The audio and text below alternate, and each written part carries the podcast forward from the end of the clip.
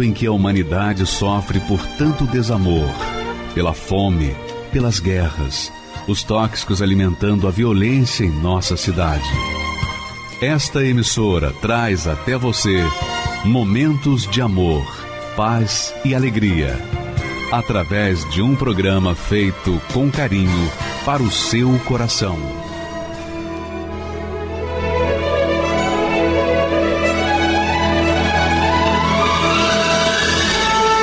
E agora, com você, a Palavra Amiga do Bispo Macedo.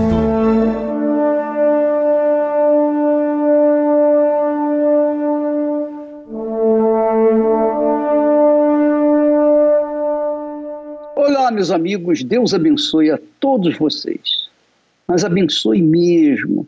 E a maior bênção que você pode receber agora, nesse momento, onde quer que você esteja, não importa. A maior bênção é você compreender a palavra de Deus. E é o Espírito Santo é quem dá a nós entendimento para compreender a sua palavra. E falando na sua palavra, vamos aprender algo extremamente importante que pode mudar a sua vida. Por favor, Leia esse texto comigo, por favor. E aconteceu que, estando ele, referindo-se a Jesus, estando ele em casa, sentado à mesa, chegaram muitos publicanos e pecadores. Publicanos eram os judeus que cobravam impostos para César, para o imperador. Então, os publicanos eram odiados pelos demais judeus. Então, chegaram-se muitos judeus publicanos, claro, e pecadores, também pecadores, outros pecadores. E sentaram-se juntamente com Jesus e seus discípulos. Bacana, né? Jesus com seus discípulos, aí vieram os publicanos, que eram odiados pelos judeus, e também os pecadores, e também se sentaram na mesa. E os fariseus, que eram a classe religiosa, eles vendo isto, disseram aos discípulos de Jesus: Por que come o vosso mestre com os publicanos e pecadores? Quer dizer, censurando o fato criticando o fato dele, Jesus, o Mestre, o Salvador, o Justo, sentar à mesa com publicanos e pecadores. E aí vem a resposta de Jesus. Jesus, porém, ouvindo, disse-lhes: Não necessitam de médico os sãos, mas sim os doentes. Ide, porém, e aprendei o que significa misericórdia quero e não sacrifício. Porque eu não vim a chamar os justos, mas os pecadores ao arrependimento. É muito bacana essa palavra, esse texto, porque isso mostra que não é porque as pessoas são religiosas que elas podem ou têm o direito de sentar à mesa com o Senhor sozinhos. Não. Muito pelo contrário. Podem sentar à mesa do Senhor também os pecadores, os publicanos, as pessoas que vivem no erro. É o que Jesus disse. Os sãos não precisam de médico, mas os doentes. Ele estava se referindo aos pecadores. Quer dizer, que os pecadores é que precisam de serem ensinados, orientados, curados, libertos, livres. Essa é a mensagem de Jesus. E se eles vêm até nós, então eles são muito bem-vindos, porque eles precisam ser curados. E eles na verdade, estão vindo ao médico dos médicos, que era o próprio Senhor Jesus. Porque eu não vim, olha só, Jesus diz: Eu não vim a chamar os justos. Porque os justos são aqueles que já são salvos, aqueles que se acham os tais merecedores, religiosos. Quer dizer, aquelas pessoas que eh, não precisam de perdão, não precisam de salvação, não precisam de Salvador, porque elas se acham já salvas. Jesus disse, complementando, porque eu não vim a chamar os justos, mas os pecadores ao arrependimento. Quer dizer, se você se acha justa, justo, então você não é bem-vindo. Não é bem-vindo. Mas se você se acha pecador, você é o bem-vindo à mesa do Senhor, a sentar-se à mesa do Senhor. Você é o convidado predileto do Senhor, porque você se acha necessitado, porque você se acha enfermo na sua alma, você se acha injusto, você se acha doente, você se acha necessitado.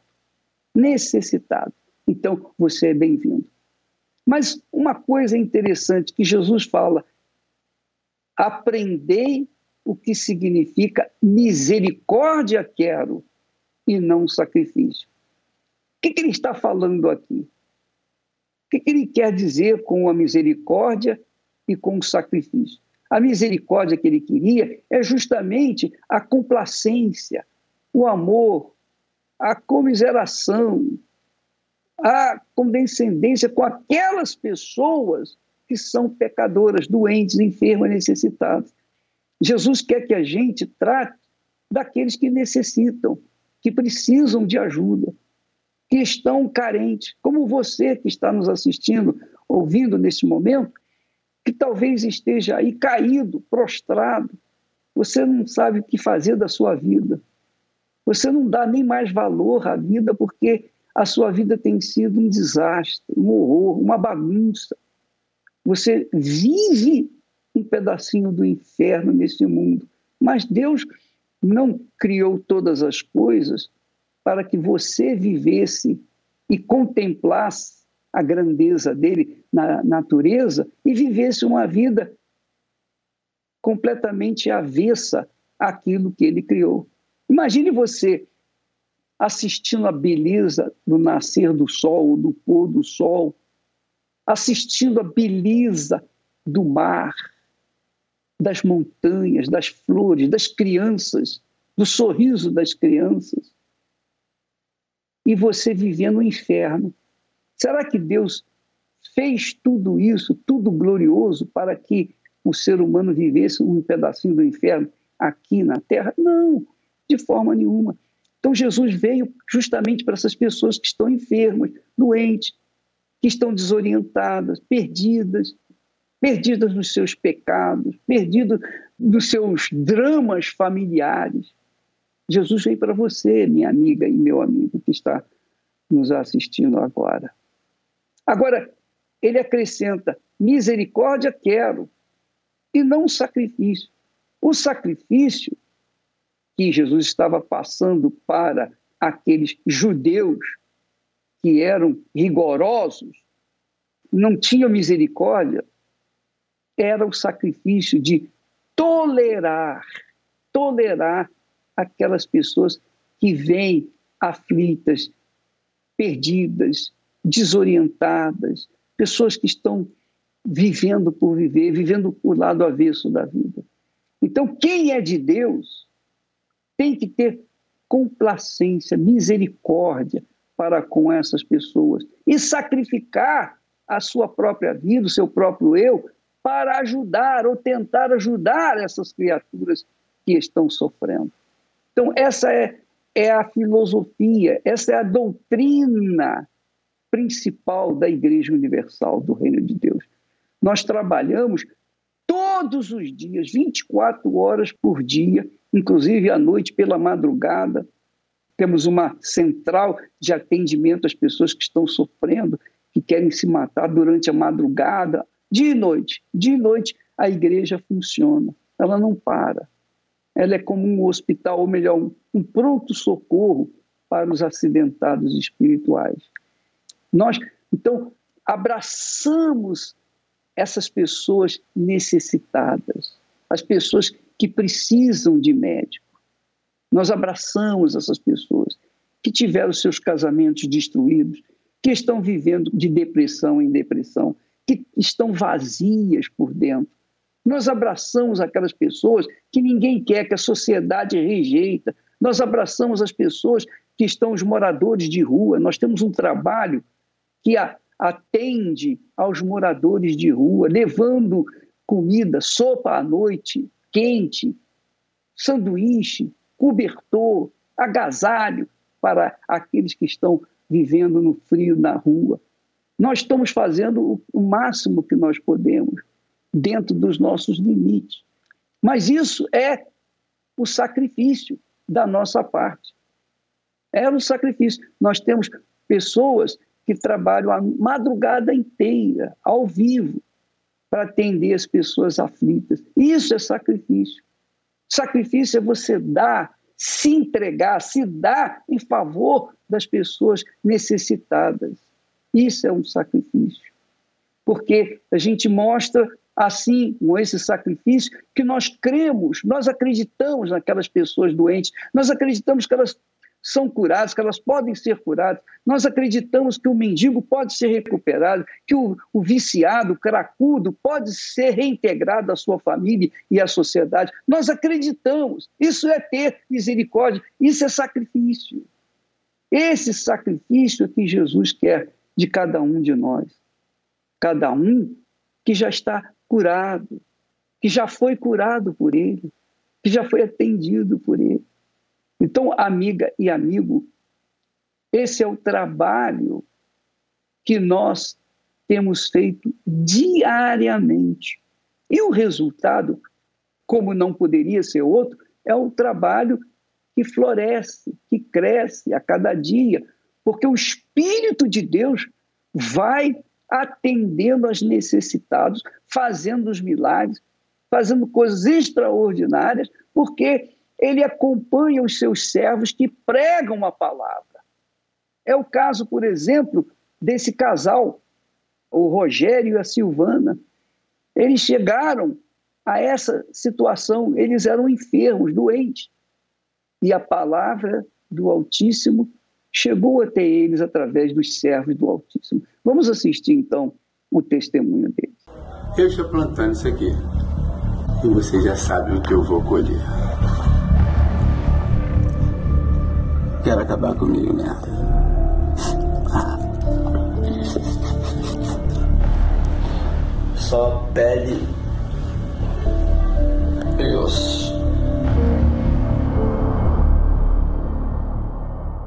Meu nome é Rogério. Meu nome é Silvânia. Conheci o Rogério na igreja, né? Nós nos casamos, tivemos a nossa filha. No início era tudo muito bom, muito, nós éramos muito felizes. E o Rogério se afastou da presença de Deus logo assim que minha filha nasceu. Eu me aventurei no mundo dos vícios. Eu comecei com a coisa mais simples que se possa imaginar, que foi o álcool. Só que a, o álcool já não fazia mais tanto efeito, já não era mais é, agradável.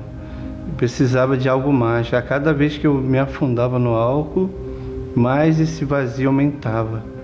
E foi assim que eu cheguei na maconha, querendo um brilho, uma brisa, um brilho maior, uma satisfação maior e foi quando eu comecei a usar a cocaína. Um detalhe importante é que nem a maconha e nem a cocaína a minha esposa sabia. Eu consegui por um longo período é, mascarar isso, até que eu vinha conhecer o crack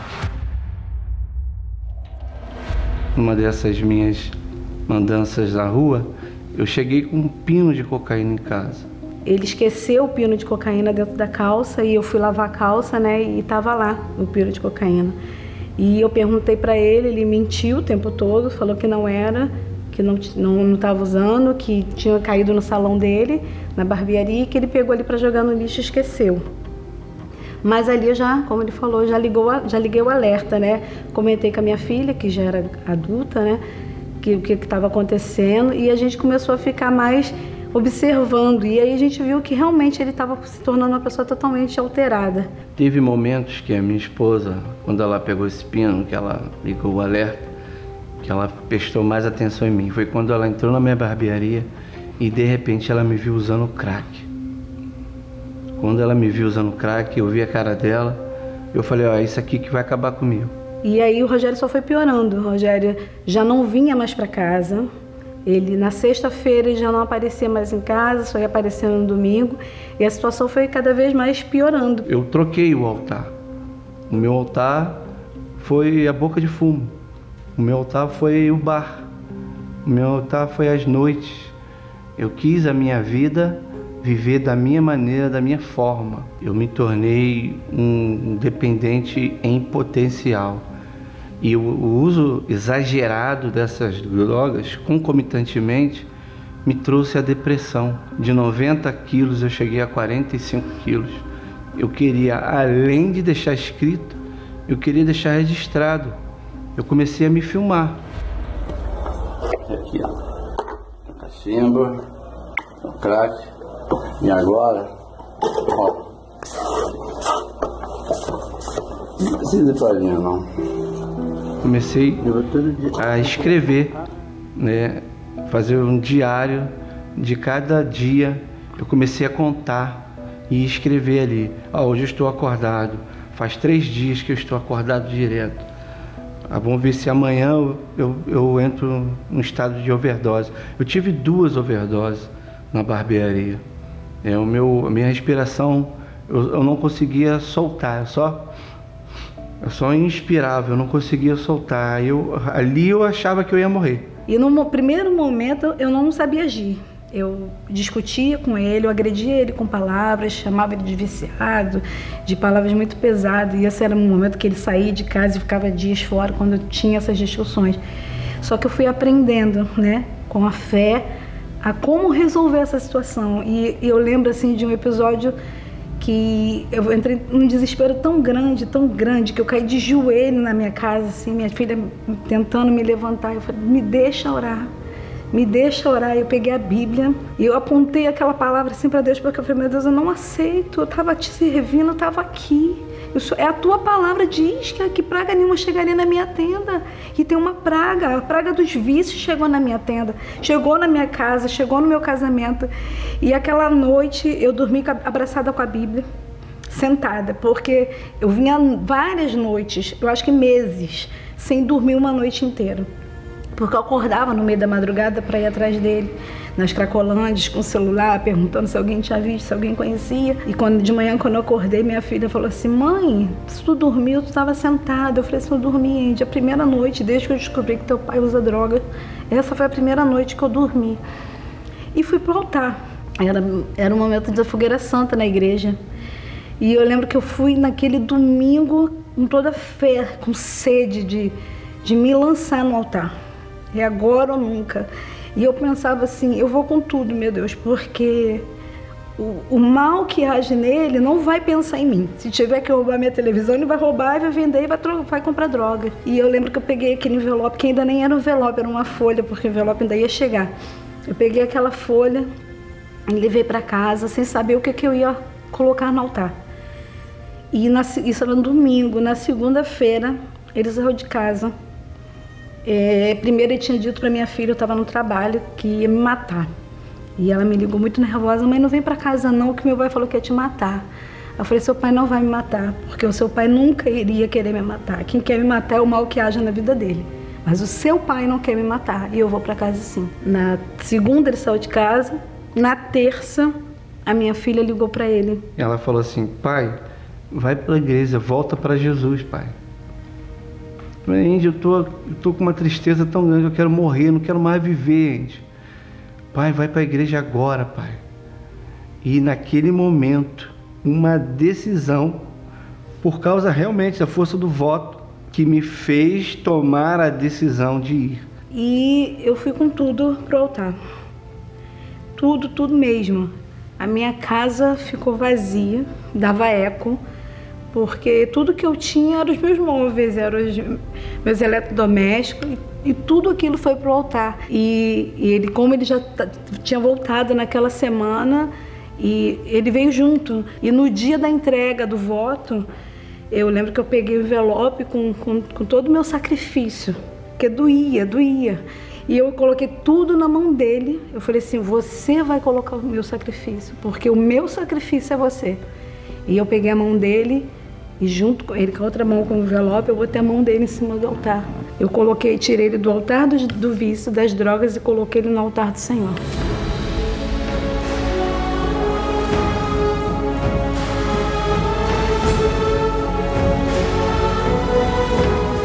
eu desci dali outro homem. Já não havia mais a necessidade, a dependência de drogas. Eu já, já não sentia mais, só de pensar nas drogas, já, já me dá um enjoo, uma vontade de cuspir. Então ali eu sabia que o vício, o altar foi trocado. Mas para mim permanecer, para eu permanecer, eu precisaria do Espírito Santo. E foi também provando a Deus na palavra dele, que eu recebi o Espírito Santo. Eu falei, meu Deus, eu não quero ter o Espírito para falar em línguas. Eu não quero ter o Espírito para simplesmente ter paz dentro de mim. Eu quero que se cumpra, eu quero ter o Espírito para ser sua testemunha. O fato de nós estarmos aqui hoje é o cumprimento dessa palavra. E quando eu recebi o Espírito Santo, eu recebi esse selo, essa paz, e hoje eu estou testemunhando para a glória dele, de um cracudo, desacreditado, desmerecido, isolado da sociedade, com pensamento de morte. Hoje eu quero, hoje eu tenho vida e é essa vida que eu quero passar para as pessoas.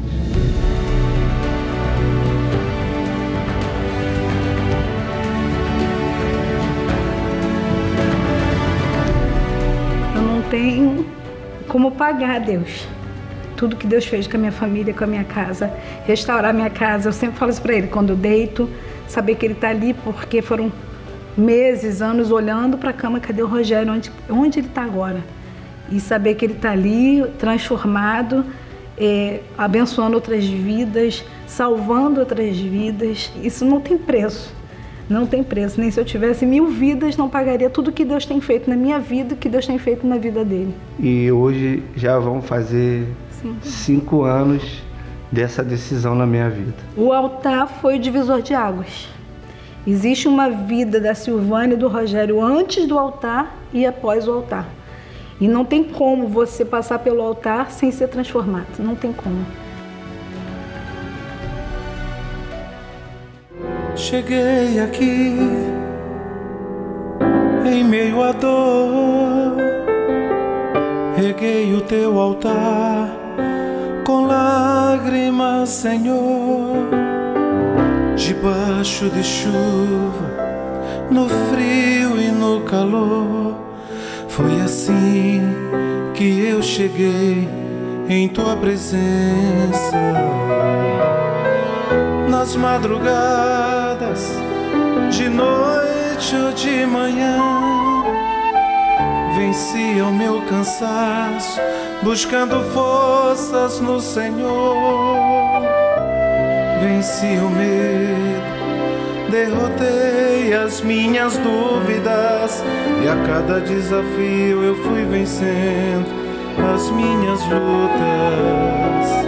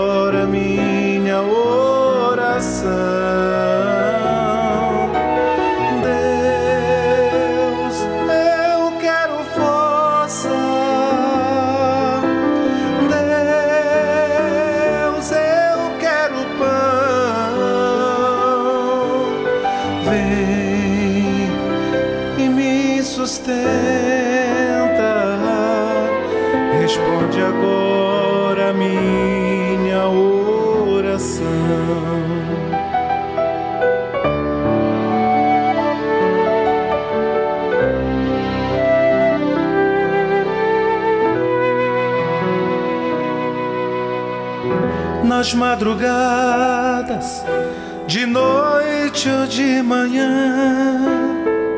Venci o meu cansaço, buscando forças no Senhor. Venci o medo, derrotei as minhas dúvidas, e a cada desafio eu fui vencendo as minhas lutas. E a cada desafio eu fui vencendo as minhas lutas.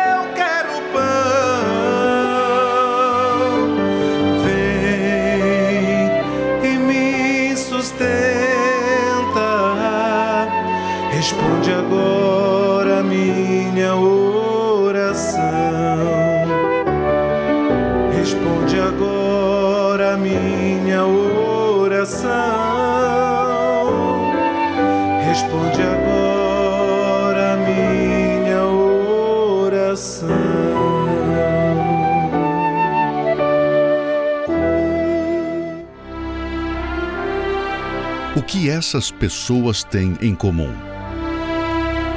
esse desejo de suicídio era tão forte dentro de mim que eu imaginava eu nos trilhos sendo esmagado ali.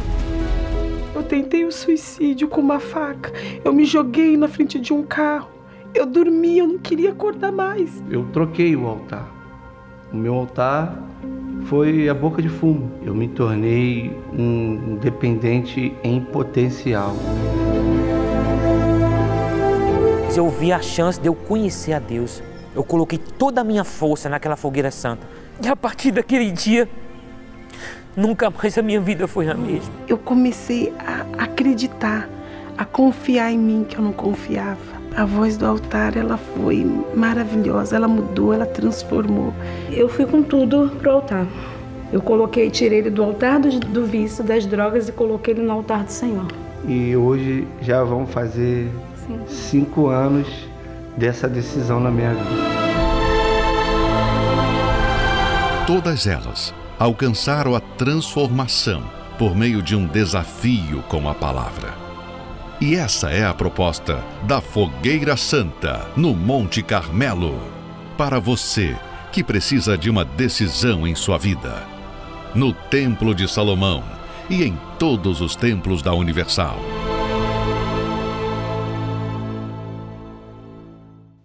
Altar é o lugar onde Deus está. O altar simboliza, simboliza o trono do Altíssimo. O altar simboliza o esconderijo do Altíssimo. O altar simboliza Deus, Deus em espírito ali.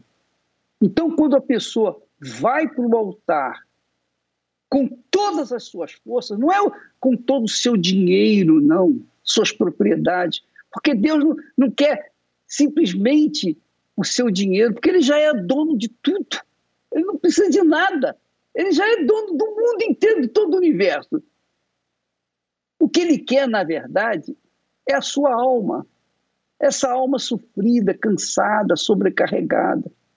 Então, quando a pessoa vai para o altar com todas as suas forças, aí sim ela está demonstrando, provando para si mesma e, sobretudo, para Deus, que ela quer realmente uma mudança de vida, ela quer uma vida nova. Por isso que as pessoas fazem os seus sacrifícios, colocam tudo o que tem disponível. Esse tudo pode ser apenas duas moedas, como foi o caso da viúva pobre, mas tem que ser o tudo que sacrificou, quer dizer, sacrificou o teu, todo o seu ser, todo o seu físico, todo o seu material, por algo que ela não via, que é o espiritual, que é o Espírito Santo, que é o altar. Então, quando a pessoa vai para o altar com esse espírito, então ela recebe na hora. É na hora, porque Deus responde também na hora. E foi o caso, por exemplo, da Márcia, professora ela tinha preconceito contra a igreja. Ela aprendeu, antes de ser professora, ela aprendeu a ter preconceitos contra a minha pessoa, contra a igreja, mas um dia ela conheceu a verdade e a verdade a libertou. Vamos assistir a história dela, por favor. Meu nome é Márcia Dantas da Silva Costa, tenho 43 anos e sou professora.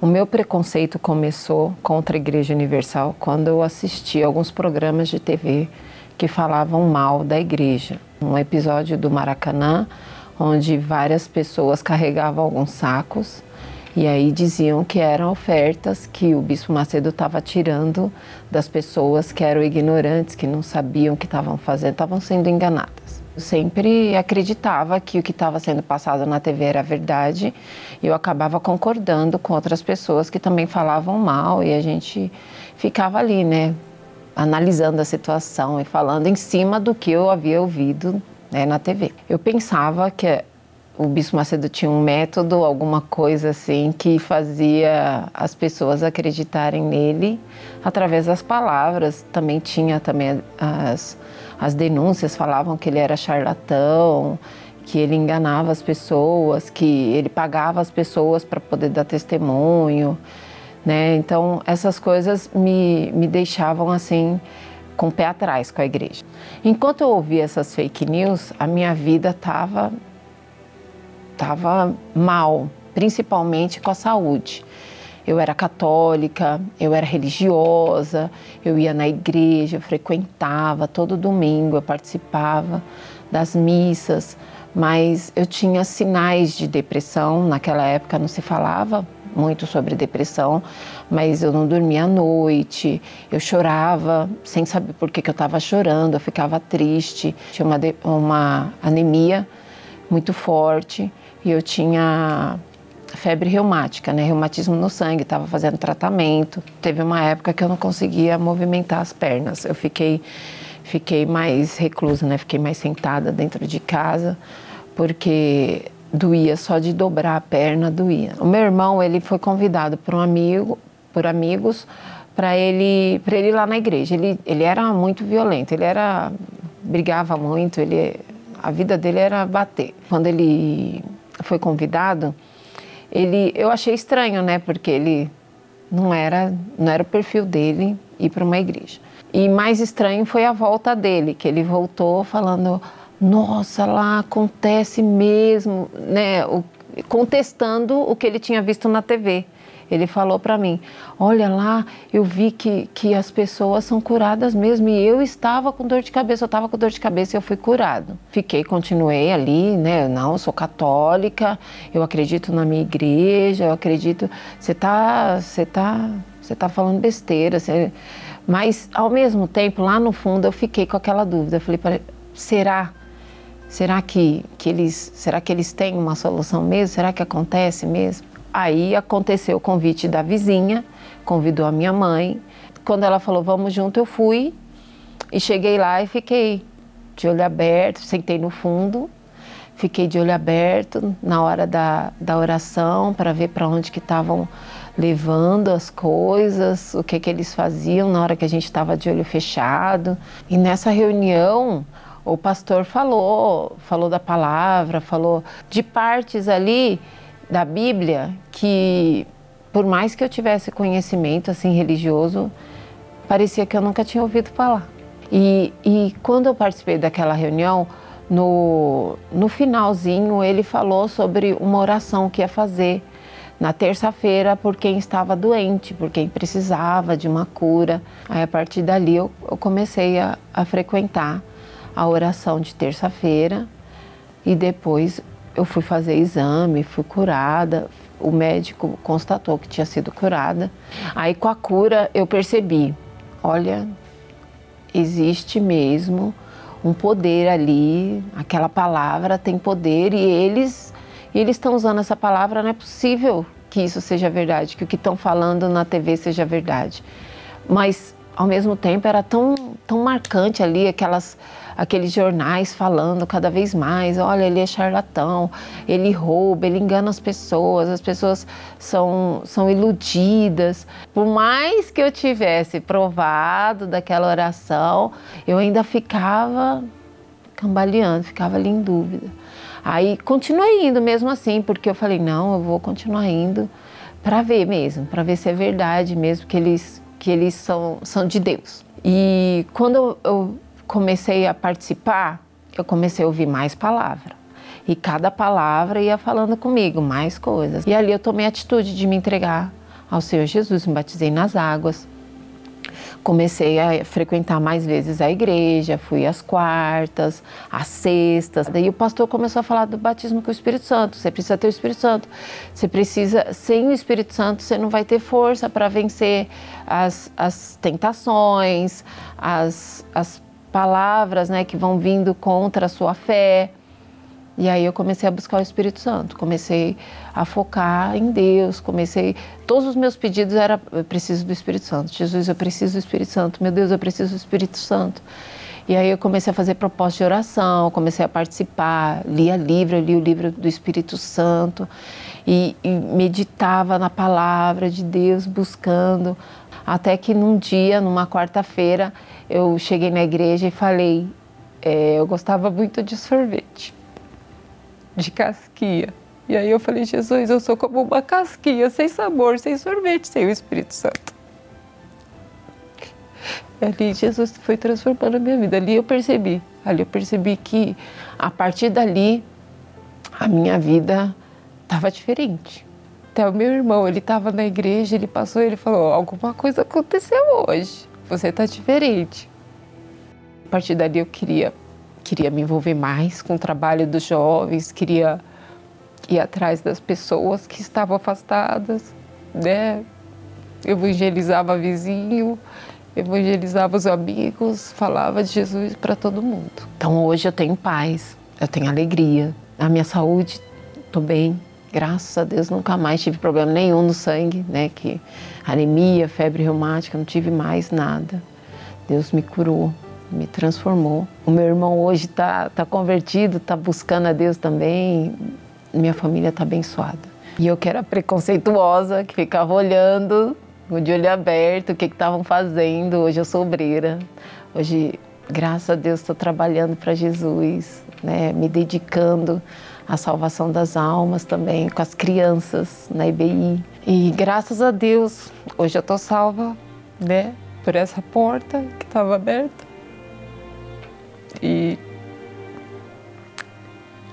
eu agradeço a Deus por essa porta, por Deus ter usado né, a vida do Bispo Macedo, que a gente falava mal, que acreditava na mídia, mas hoje sou grata a Deus pela vida dele por tudo que ele tem feito e tem resistido firme. E, e principalmente pela minha salvação. Né? Posso passar o que for, que eu sei que a minha salvação está ali e ela que me conforta, seja o que for que eu tiver que passar. Enquanto eu tiver minha salvação, eu estou bem. Eu comecei a me envolver nas redes sociais. Era como se eu fosse um produto. As pessoas me chamavam para sair, ah, vamos sair, te achei bonita. Vivia praticamente uma vida de uma prostituta, né? Eu sou Catherine, tenho 25 anos. Fui criada com os meus tios até os meus 5, 6 anos. É, meu pai eu não conheci, e depois eu passei a ser criada pela minha mãe. Já creio eu por esse, esse distanciamento, eu nunca considerei minha mãe como mãe mesmo. Por uma situação que aconteceu também na infância, eu passei a ter muita raiva dela. Conheci a Igreja Universal com meus 12 anos, cheguei a me batizar nas águas, porém eu não permaneci. Por mais que eu estava dentro da igreja, era como se a palavra não entrasse dentro de mim. Tanto que eu não me recordo de nada que eu vivi aquela época, né? Então começou a despertar esse desejo de ir para o mundo. Poxa, eu quero conhecer eles, parece ser, ser mais feliz de, do que eu que estou dentro da igreja. Foi algo que chamou a atenção. Eu comecei a me envolver. A princípio com as amizades, a gente começou a usar droga como lança-perfume, maconha, cigarro bebida. E dali foi um beco sem fim, era algo, sempre precisava de uma dose maior. Comecei a entrar num relacionamento onde o rapaz era casado e desde então ali foi pior, porque eu sofri, eu era totalmente dependente dele. Eu tive nele um pouco de atenção que eu não tinha. Só que ele não, é, ele ficava comigo e ficava com ela, ficava comigo e ficava com ela. Então chegou um certo tempo que eu falei, poxa, isso já não está mais me fazendo bem. Aí minha cabeça virou. A gente se separou, comecei a conhecer mulheres também, aí era homem e mulheres, homens e mulheres. É, para mim ficar sozinha era a pior coisa do mundo, tanto que o domingo para mim era o pior dia domingo, do mundo. Era o dia que todo mundo estava em casa, não, não tinha balada, no outro dia eu tinha que trabalhar. E aí eu ficava em casa sozinha, sem amiga, sem amigos, sem, sem ninguém, então aquilo doía para mim. Aí era o tempo que eu passava em casa, chorava. Então, é, através daquilo, eu comecei a me é, me, me, me envolver nas redes sociais. E aí eu começava a seguir aquelas mulheres que aparentemente é, eram famosas, eram felizes, então eu, eu idealizava, eu quero isso para mim, eu quero ter o corpo dessa mulher, eu quero ter a vida dessa mulher, então eu vou buscar um corpo perfeito. Eu me matava na academia, tomava remédios para ficar magra, tentava, não comia, passava mal direto porque eu queria ter aquele corpo que eu via na televisão, que eu via nas redes sociais. Era como se eu fosse um produto. É, eu postava ali, as pessoas curtiam, as pessoas me chamavam para sair, ah, vamos sair, te achei bonita, vamos. Era vivia praticamente uma vida de uma prostituta, né? Porque, é, ah, se alguém gostou de mim, gostou do que eu estou apresentando, então tá bom, eu vou sair eu era uma pessoa realmente que vivia duas, duas vidas. Era uma na rede social e uma realidade que era dentro de casa chorando quando eu ficava sozinha. Era madrugadas e madrugadas chorando com aquele vazio, com aquela dor, porque isso está acontecendo e não sabia por quê. Tudo para mim foi é, em vão. Por eu nutrir uma mágoa muito grande da minha mãe, então eu nunca respeitei então afetou toda a minha família. Eu era a ovelha negra de casa. A Catherine chegou, era briga. Através disso, até meu irmão tinha muita raiva de mim. Eu soube depois, ele falou assim: a gente, a gente planejou até prender você, porque as coisas que você estava fazendo dava vergonha. É, como eu também eu furtava dentro de casa, eu, eu trabalhava ficava no emprego e não permanecia, trabalhava um pouco e não permanecia, então, ah, eu tô sem dinheiro, eu vou beber. Como que eu vou beber sem dinheiro? Então eu furtava do meu avô, eu furtava da minha mãe. Eu lembro, acho que um dia que foi muito pesado para mim foi quando minha mãe falou assim, é, eu falei assim, você não me ama. Ela falou assim: Como que você quer que eu te amo? Entrando dentro dos carros que você todos os dias vem aqui, que todos os dias vem aqui dentro de casa, vem aqui na porta de casa para te pegar? É assim que você quer que eu mostre que eu te amo? Então aquilo assim doeu em mim, porque eu vi que minha mãe via a vida que eu estava vivendo todos os dias. Era um carro diferente na minha porta. Então chegou um certo tempo que eu parei para pensar, poxa, já não está mais dando para eu estar aqui. E uma voz dentro da minha cabeça, volta, volta e eu não sabia, né? Eu ficava assim, nossa, eu quero ir para a igreja, eu tenho vontade de voltar, mas eu não tinha força. Aí foi quando eu decidi, eu falei assim, não, eu vou. E eu fui numa quarta-feira e eu lembro que o pastor, eu lembro claramente que o pastor falou assim: olha, se você fizer um pacto, uma aliança com Deus, a sua vida muda hoje. Aí aquilo entrou. Aquela palavra foi para mim, eu tenho certeza. E aí eu coloquei a força, eu criei naquilo que ele falou. E ali eu comecei, ah, ir de quarta, Oi de domingo, algo começou a mexer. Todas as vezes que eu ia na reunião, era como se era não, o próprio Deus falava comigo, olha, isso aqui não está me agradando, esse relacionamento não está me agradando, essa vida não está. Aí eu ficava, poxa, por que que isso está queimando dentro? Por que está me começando a me incomodar? Então foi quando eu, eu ouvi falar. O pastor sempre falava, todas as reuniões ele falava, olha, o seu maior problema é a falta do Espírito Santo. Você pode buscar tudo, mas se você não tiver ele, você não vai ser feliz. Eu falei, poxa, realmente eu busquei em tudo e eu não sou feliz. Então eu vou dar uma chance. Eu quero conhecer quem é esse Espírito Santo, né? Eu comecei a buscar. Não, o que, que eu tenho que fazer? O que, que eu tenho que fazer? Ah, eu tenho que largar as más amizades, porque isso está me afastando de Deus, eu vou largar. Eu tenho que parar de beber, então eu vou fazer. Eu tenho que largar os relacionamentos, então eu vou parar. Eu tenho que me isolar desse mundo para que eu possa conhecer a Deus, então eu vou fazer. Então, quando eu, decidi, me batizei nas águas. E eu lembro que eu passava assim, Catherine, hoje tá vindo festa lá no céu. E isso foi muito bom, porque a atenção que eu buscava no mundo, Deus me deu. Deus me deu essa atenção de ele falar, poxa, Deus está fazendo uma festa lá no céu.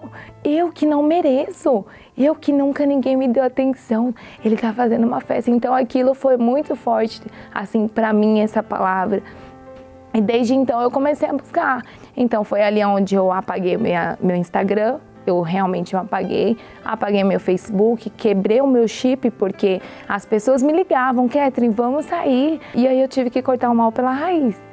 Então foi quando eu realmente eu me isolei desse mundo. Tive coisas que eu tive que deixar. E dentre elas foi eu, é, como eu disse, eu tinha muita mágoa da minha mãe. Desde criancinha, eu não considerava ela como minha mãe. Para mim, se ela morresse, para mim tanto faz. Mas quando eu cheguei e o Espírito Santo falou: olha, para você ser perdoada, você tem que perdoar. Aquilo assim foi algo para mim, assim, até espantoso. Como assim, né? A, a, gente sempre quer ser a vítima, né? Mas ela que me, me fez mal, ela que não cuidou de mim. E ali, mas não importava as minhas justificativas eu tinha que fazer. Se eu queria receber o Espírito Santo, eu tive que tomar uma decisão. Então foi quando eu decidi liberar esse perdão, o orgulho, né, que eu tive que deixar para pedir esse perdão. E quando eu, eu pedi perdão, foi tão assim leve. Era como porque foi pela fé, assim. Então, como foi pela fé, eu me senti leve. E eu comecei a me encher das coisas de Deus. Eu comecei a jejuar, eu comecei a ler a Bíblia, assistir os vídeos do bispo. Eu lembro que o Espírito Santo falou assim: olha, você tem que crer. Porque eu não cria, eu não acreditava que ele poderia morar dentro de mim. Aí eu falei, poxa, então eu vou crer. E eu cheguei na reunião, falei assim: olha, meu Deus, hoje eu tô aqui, eu já deixei tudo realmente. Então, a partir de hoje eu creio. E naquele momento, assim, não foi nenhuma oração, foi realmente a fé, o crer nele. E ele foi e falou assim: Poxa, agora eu sou contigo. E aquela certeza, convicção dentro de mim tão grande que tudo mudou. É, realmente haja luz, é como se as trevas de fato tivessem ido embora e ali você se depara com uma alegria tão grande. Eu, eu não sabia se eu chorava, se eu dava risada, era uma, uma, um turbilhão de sensação, mas uma alegria assim que nada, nada que eu tinha buscado, que eu tinha tentado, foi, me supriu, me deu aquela felicidade. Eu passei a ser uma pessoa independente de coisas e pessoas. É, eu não precisar estar com alguém para estar feliz. Eu não precisar beber para estar feliz. Eu preciso, hoje eu preciso do Senhor Jesus. Hoje o que me faz feliz é estar diante da presença dele. E o mais assim que é extraordinário, que é o, ele começa a nos guiar. O, o, batismo não foi só o momento de felicidade ou que você é transformado, não é só o primeiro dia, mas todos os dias. Assim, eu nunca imaginei que um dia eu pudesse sentar e conviver com a minha família sem briga, assim, eu vejo assim realmente um pedacinho de, do céu lá dentro de casa, porque a gente se entende. Hoje é o maior prazer eu ir em um lugar que eu vejo que a pessoa está precisando e eu tenho que passar, porque eu não tenho mais o corpo para passar, eu tenho a palavra. Isso é o mais extraordinário. Então, eu vejo que ele me tornou um instrumento e um privilégio ainda, né? Ele é tudo para mim, porque ele me guia, ele me guarda, ele me protege e eu tenho certeza que tudo isso, todo esse sacrifício que a gente vive, dia após dia, é porque um dia eu vou poder ver a face dele. Então, compensa. Compensa todo o sacrifício e ele é tudo para mim hoje.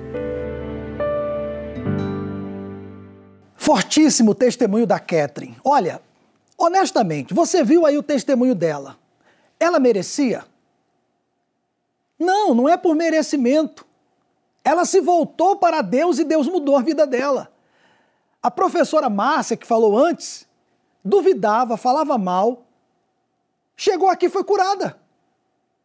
Veja bem, mesmo desconfiada, mas ela veio, foi curada. E assim tem sido com tantas pessoas. Meu amigo, minha amiga, vamos orar agora e você já vai ter um sinal do poder de Deus. Eu tenho aqui a Bíblia, a palavra de Deus, e eu vou estender essa Bíblia na direção aqui da câmera e eu só queria que você colocasse a mão na câmera, ou melhor, desculpa, no seu receptor, que você vai estar colocando a mão na palavra e você vai ter um resultado agora. Não é por merecimento, não, é pela fé. Faça isso. Até você que me ouve pelo rádio, aproxime-se aí agora. Aproxime-se agora do seu receptor. Porque nesse momento, alguma coisa vai acontecer. Você vai perceber aí Deus tocar em você. Toque aí no receptor e feche os olhos. Meu Deus, em o nome do Senhor Jesus, o Senhor tem visto o que essa pessoa está passando. O Senhor está vendo a dor, a angústia, a vida de aparência a vida sofrida que ela tem vivido, uma vida que, que não é vida. Ela não tem tido paz, não tem tido alegria. Ela tem sofrido. Há quem esteja agora, meu Pai, que até seja uma pessoa que busca o Senhor, que tem ido até a igreja, que tem sido uma boa pessoa, mas não está tendo os resultados dessa palavra. Então eu te peço agora, arranca esse sofrimento, arranca essa dor, essa tristeza, arranca esse mal, arranca isso que tem sido ruim, que tem insistido em ficar, de maneira que ela perceba agora a libertação, a transformação, o milagre, que ela perceba que a tua palavra é viva e eficaz, que o Senhor responde. Responda agora, meu Pai, essa pessoa que está pensando em morrer, até então ela não via saída, mas que agora, ao tocar nesse receptor, ao tocar nessa palavra, que ela receba a cura, a libertação, que ela receba aquilo que ela está precisando e pare de sofrer. Que a partir de agora, o que vinha dando errado comece a dar certo. Que a doença saia, o sofrimento saia. E ela veja que tudo muda. Em o nome do Senhor e Salvador Jesus Cristo. Abra os seus olhos, meu amigo e minha amiga, e receba aí agora, receba aí agora vida, receba paz, receba agora cura, receba Deus aí agora. O Deus que prometeu nessa palavra, Ele cura você agora. Ele liberta você, mesmo você que está atrás das grades, Ele liberta você, mesmo preso, você se sente livre essa opressão, essa angústia sai. Jesus operou agora na sua vida. A partir de agora, tudo muda. Tudo começa a mudar dentro de você.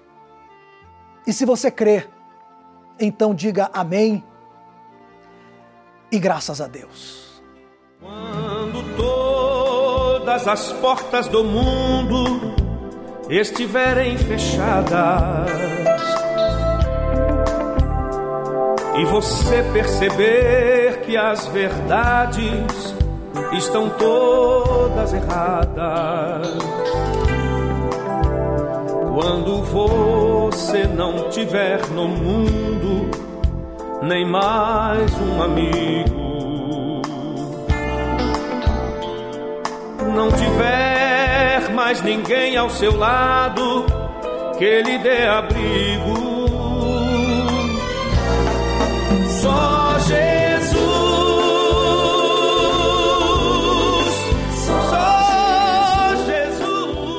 Olha, meu amigo e minha amiga, eu não estou vendo você, mas eu estou aqui agora, agora, olhando nos seus olhos. É isso mesmo, falando com você que está aí do outro lado. Ainda tem jeito para você. Ele não te rejeita, o Senhor Jesus não rejeita você. Ele veio chamar os pecadores, justamente aquele que acha que não merece. É o seu caso. Você já fez tanta coisa errada, você já, já errou tanto na vida que você acha que não merece. Jesus está estendendo a mão para você. Ele quer mudar a sua vida. Ele quer mudar a sua história. E essa programação aqui já é a prova de que tem jeito para você. Como o bispo falou hoje aqui na palavra, nós trabalhamos pelos sofridos, pelos aflitos, pelos desesperados, porque nós acreditamos em você. Sabe por que, eu acredito em você? Sabe por que, que a Igreja Universal acredita em você? Porque os pastores da Universal não são formados em uma faculdade de teologia. Eu não fui formado em uma faculdade de teologia, não, meu amigo. Eu cheguei na Igreja Universal com a vida destroçada, destruída, cheio de problemas. E eu encontrei um Deus vivo que mudou a minha vida. E eu estou passando para você o Deus que mudou a minha vida. O Deus que mudou a vida das pessoas que deram testemunho hoje quer mudar a sua vida. Não importa o seu problema, tem solução. E eu faço aqui um desafio com você. Um desafio. Domingo agora, 18 horas, o Bispo Macedo vai estar Aqui no Templo de Salomão, dia 26, às 6 da tarde, o bispo estará realizando a reunião da vigília pela sua alma. Participe, traga a sua família. Venha. Será o domingo do até quando? Até quando você vai continuar doente? Até quando você vai continuar infeliz? Até quando vai viver de aparência? Até quando você vai viver sem o Espírito Santo? Até quando? Venha, tome uma decisão e venha nesse domingo. Seis da tarde. O bispo estará passando essa fé para você. E eu estarei junto também. Nessa mesma fé, eu tenho certeza que é a chance da sua vida mudar. Você não nasceu para sofrer. Para o teu caso tem jeito. Jesus não rejeita você. Agora, ninguém pode fazer a sua parte. Só você. Faça a sua parte e Deus vai fazer a parte dele. Até domingo, 18 horas aqui no Templo de Salomão. Só Jesus. Só Jesus. Só Jesus me dará a salvação.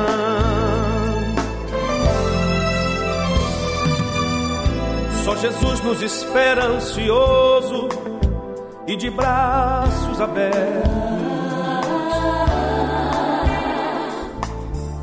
Só Jesus guiará nossos pés aos caminhos mais certos. Basta apenas você aceitar as verdades sagradas que estão todas escritas na Bíblia e são confirmadas. Só Jesus.